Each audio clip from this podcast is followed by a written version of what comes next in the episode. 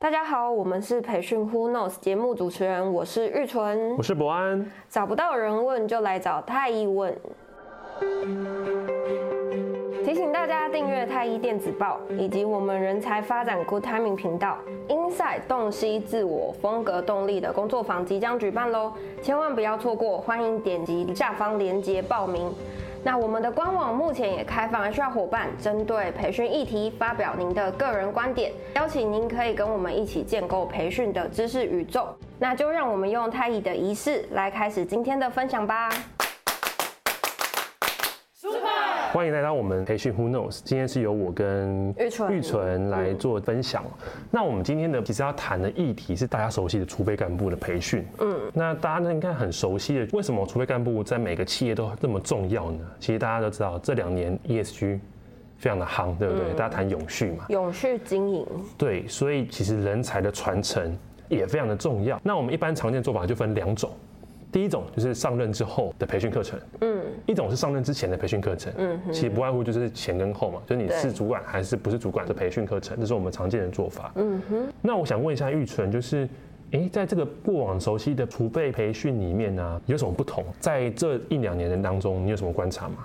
我发现其实现在储备人才其实已经越来越年轻了，世代已经慢慢变得不同，相对大家的习惯也就已经不一样了。所以其实用户的改变也对于我们在做这样的储备人才培训的时候，会需要一些不一样的做法。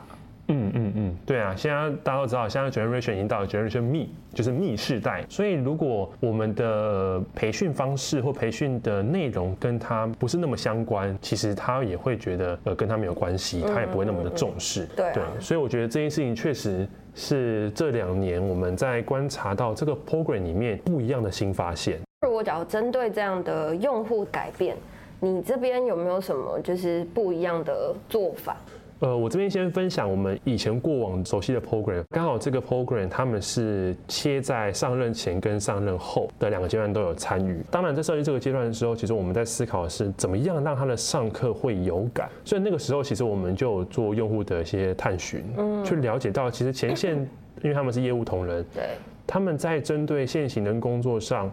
怎么样都要有帮助。其实管理的议题在一开始上的话，其实它是会蛮无感的。对啊，对，所以他们分两个阶段。阶段一，他们是 focus 在经验的复制，就怎么把他现在的呃厉害，因为他可能是 top sales，或者是他可能是在销售上有很多的经验谈。对。那怎么让他可以复制？嗯。因为未来还可以做转售嘛。嗯嗯。再来是他怎么让他现在的技能可以更 pure、更完、更纯粹、更强化，而且更有结构性的方式去应用。对。那这件事情其实是我们在阶段一做的事情。嗯。对，其实他们那时候的感受会觉得，哎，跟他现在是有关系的，对，能帮助到他可以快速上手，让我的工作可能更有效率了。是的，而且跟他现在的情境是完全符合贴齐的。对，那阶段二就会发现，已经已经有人成为主管喽，对，所以他们这时候就会谈到管理意识。嗯，就是已经变成主管职的时候，对，他开始有管理意识，然后可能怎么让他可以快速上手的一些技能跟技法。嗯，对，所以那时候我们其实就分两个阶段，当初我们。感觉是还不错，嗯，对对。哦，所以听起来其实会有三个元素。第一个元素的话，技能，这些技能一定是他们能够快速上手的。第二个部分就是这些东西，我们上的内容一定是能够帮助解决到他现在碰到的这些问题。第三个部分其实就是延续到我们刚刚说到的，现在是 me 世代了嘛，运用他们的一个用户心态，这些学习一定是要结合在他们的工作情境上的。嗯，对，没错，就是你会发现关键地方就是他怎么在上任前，我们的做法其实不太一样。我们不是直接给他上很多管理的课程啊，或者是情境讨论啊。是，其实对他们而言，为什么那个方案不会想要选？原因就是用户本身就是那些学员觉得，哎，跟他完全是无相关的，而且他还没成为主管呢，他学这些干嘛？对啊，也没有地方可以用了。对，没有地方。尤其是就我们培训的逻辑啊，他现在学的东西，可能跟他未来距离如果拉得越远，他其实忘得越快。那之后我们公司在办安排培训，是不是又多花一次钱？对啊。那那个效益其实都不是很高。是。所以为什么他们在上任前，我们就安排这样的阶段，就更贴近他。所以我们在思考的是，怎么让他在成为主管之前，他的学习是无痛的，更能贴合他目前的学习路径。嗯。因为你也知道，现在很多 member 或者是很多我们的 talent，他都不想成为主管。这一直是这几年大家可能各企业碰到的问题。对，常见的问题。所以当你的课程又跟他更无感的时候，他会觉得，哎，那主管怎么这件事情，他会觉得更无聊，或者是跟他更没有意义，或没有意涵。他就更排斥。是，如果我们这样的做法，会不会是对他一个是个阻力呢？嗯，那我们就想怎么让他可以更无痛的来做衔接，这是我们今天想要探讨的一个方式。嗯，因为我们相信，就是让学员在需求中学习，在学习中储备，我觉得这是一个最好的模式，去帮助他，他们可以去接到下一个 level，或者是下一个阶段，他们可以具备的一些能力。嗯嗯嗯，而且。我们在做不是多做，而是他们是组织任务来做串接，对，所以他也觉得合情合理。也觉得合情合理。这部分其实我也想问玉纯，你应该很熟悉嘛？因为在培训行业也待了一段时间，所以你知道主管能力一般都培养哪一些能力？其实一般在谈主管能力的时候，都会分成人跟事，就是对我们的同事、对团队伙伴，然后另外一个部分就是对任务。那在人的部分，其实就会呃分成两块，一个是激励嘛，就是我们要怎么样去激励我的伙伴，可以一起朝我们共同的目标去前进。那另外一个部分就是在培育跟工作指导上面。那在试的部分呢，其实就包含了工作任务的一个裁剪，我能不能够让这些工作任务都是非常具体、非常的呃明确的。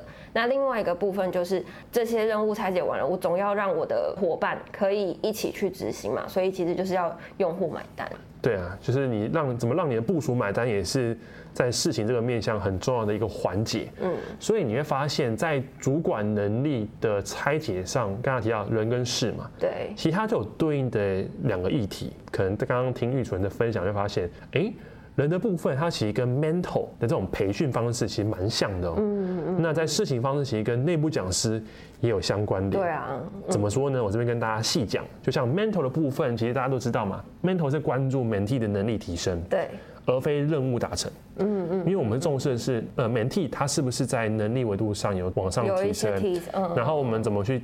鼓励他愿意往下走下去，因为通常 mentee 都是新人刚进来的时候，我们怎么去辅导他能快速上手？是在针对事务部方面，刚刚提到内部讲师，对，其实我们要干嘛？就是把复杂的事情有逻辑的说，对，就跟刚刚提到任务拆解，再来是枯燥的事情有趣的说，像一些法条啊，对法条或者是一些专业知识，可能都很复杂，那怎么让他有趣的说？嗯，因为为什么？因为内部讲师他更多是了解学习者的需求，嗯，来设计。来去做编排，嗯，那这样的方式其实可以某种程度去呼应到主管这些能力的一个内容，对，是啊，因为所以我们其实在观察，就是这两个 program 也有蛮多企业拿来做储备主管养成的重要里程，对，那只是他们不会特别说，它就是一个储备主管训，哦，对，他反而是先做一个预排，然后让学员们就是哎，就是在任务需求下。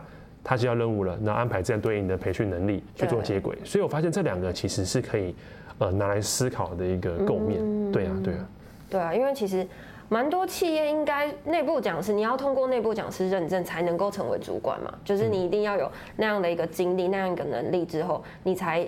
具备成为主管的一个资格。嗯，确实有些企业会这么的绑定。对对对对，刚刚也提到嘛，因为其实它对应的能力就是在协助。对啊，成为主管这个角色，对他可能会遇到的任务跟技能。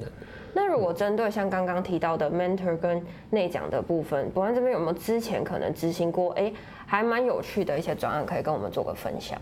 好啊，就是像呃，我现在这个方案，它其实有点在做混搭。嗯，那。其实大家知道，mentor 刚刚提到，它是协助 mentee 的能力提升嘛，而非任务的达成。嗯嗯嗯。那关注 mentee 任 mentee 的能力提升，其实回过头来就是企业它的目的是什么，或目标是什么？嗯。像我们之前有接到一个需求是，它需要三个月内，他们的新人能上线。对，那这时候你的 mental 的课程就不会只就不能只是上。哦，我的 mental 四步骤，对，我说给你听，做给你看，对，对，大家熟悉那个四个步骤，嗯，我们反而是要去更 pure 去在有限时间内，让他可以更有系统性的帮助我们组织的新人可以三个月上线，嗯，那这样做法一般课程能做得到吗？其实是困难的，为什么？因为一般课程当中只会教你技能跟心态、要角色。嗯，他无法去把你任务去做有效的拆解跟应对，嗯，所以其实我们在前端就做了一个蛮重要的呃做法，就是先做公司学习资源的盘点。哦，嗯，还有我们内部讲师资源的规划。是，怎么说？因为你我刚刚提到新人要快速上线，其实他有很多对应的职务能力嘛，就是我们说的职能，他对应的职务还有对应的能力，他可能相对应的 behavior，或者是还有对应的可能相对应的教育素材来协助他提升达到这个能力，包含专业知识、专业技能。等等，在这些构面底下呢，我怎么透过有系统的方式重新梳理过一次？嗯，我相信可能在线上听的 HR 先进们，你们都有这样的一个经验，就是盘点我们现在公司的资源，嗯，是不是有足够的内容来帮助他去做人才的养成？对，所以新人的养成，它其实是有个路径的。那这个路径，我们现在的资源库有没有到最新？嗯，是不是最贴近我们用户的需求？嗯嗯，因为过往我们熟悉的可能一些文章啊。或者是一些纸本的内容，是不是能变成线上课程？是，对，其实都都都是一个可以思考的面向。嗯，所以当我们先把资源盘点之后呢，其实我们就来思考有哪些资源可以重新打磨。嗯，或者是怎么可以让我们的内部讲师教学可以更贴近我们现在的用户。嗯，再来是我们的 mentor 能不能借由这些素材帮助我们的 mentee。可以快速上手，嗯嗯，所以它其实是一个环环相扣，你会发现它其实里面涵盖到了不只是 mental 的培训，是。它其实还有所谓的内部讲师，对啊。的培训，重新打磨课程，然后或者是有需要数位化的时候，还可以需要上数位内讲的一个议题。所以其实前端来自于我们目标，假设是三个月内让新人上线的这个任务的话，嗯，其实它第一步展的不是线上课程，对，而是先来盘点公司学习资源，盘点完之后，我们再找出哪些 KM 是适合用 OJT 的方式去做教导，哦，哪些是上课，对，哪些是适合外部的顾问，就跟我们熟悉的培训一样嘛，嗯，那再来是目前的 OJT 的内容是不是都是最新的，是。不是需要再优化？资源的盘点，对，因为像大家提到嘛，过往的上课一两小时都很长，那你有没有微学习的方式去做做做拆解？是，所以 OJT 的教案是不是需要透过内部讲师再重新梳理、重新打磨一次？嗯，或是由老师来做转译，把这个东西寄转给我们的内部讲师，让他可以快速的讲授这个议题。嗯，那再来是什么？再来是我们的 mentor，他学这个内容不只是学他个人技能，同时他是带任务来的。对，我们已经把盘点表梳理好了，是每一个月该做什么事情，已经公司已经给一套方针的，嗯，我们的 mentor 只需要把这方针牢记，嗯，执行再搭配。他去关注我们 mentee 的能力提升，去关怀他，激励他，是，其实这就是一个很好让他上手的一个 program。哦所以这样的 program 其实呃，它不简单只是一个培训课程，它其实是一个类似顾问案的方式，去协助组织目前在针对现行可能招募的人员上手是的这件事情上做一些琢磨。嗯嗯嗯，所以它真的是一个即学即用。他接到这个任务，他就是要去，他就是要去协助这个 mentee 嘛。那这一个培训其实就是帮助他从前面的梳理，然后到他知道要做什么，然后到他最后去关注在 mentee 的那个能力的成长的那一块。是，所以你会发现这个 program，刚刚大家会觉得说，哎，博安你在谈的是不是只是另外一个？纯粹只是 mental 的课程，或者是内部讲师的课程，其实其实没有，因为呃，他们这些都是 talent pool。嗯嗯嗯嗯。老实说，他们都是 talent pool，他们都是未来储备成主管的 talent pool。嗯。所以他们被评选出来，其实公司给他的任务不太一样。对。所以你发现，我刚才讲的任务，你会觉得哎，很 make sense，它是另外一个专案的。是。你不会觉得它就是一个可能新人教育的专案，或者新人教育的课程，它其实是已经我刚刚提到了嘛。怎么让学员在需求中学习？因为他为我要带人，所以他上这个课程培养他的能力，而且是公司给他工具，不是让他自己再重新发想。嗯，而且让他快速也可以协助到公司去做运营这件事情。嗯，再是从学习中储备。对，他学了，其实他也某种具备了什么？刚刚提到了。刚刚的管理能力，对管理能力，刚刚提到人跟事，人的部分就是激励跟驱动，是。或部署培育，或事的部分像任务拆解，怎么让我们的部署买单，嗯嗯，他其实都学会了，嗯，那这样是不是在后续的培训或者在让他升上去主管的时候，他其实就有对应的能力，嗯，他其实在过程当中就潜移默化喽，而且他已经具备那个能力了，对啊，他是不是觉得哎，其实不会那么的困难，哦，所以这个我觉得可以某种程度解决掉很多人觉得啊，当主管好麻烦哦，什么之类的，但。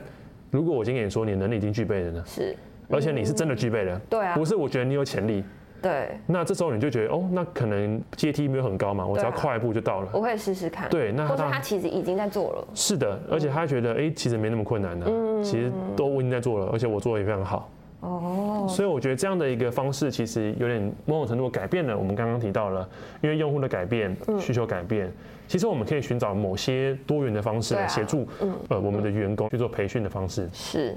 再来，因为刚刚一开始提到了嘛，就是永续的那一个。对，永续的目，因为企业应该往永续的目标迈进，所以人才的传承一直都是很值得讨论的议题啊。也是为什么我们今天想透过这个阶段跟大家分享，我们在做呃储备干部。我们刚才提的是成为新任主管的这个阶段的时候，我们有哪些多元或是更不一样的做法跟大家做分享？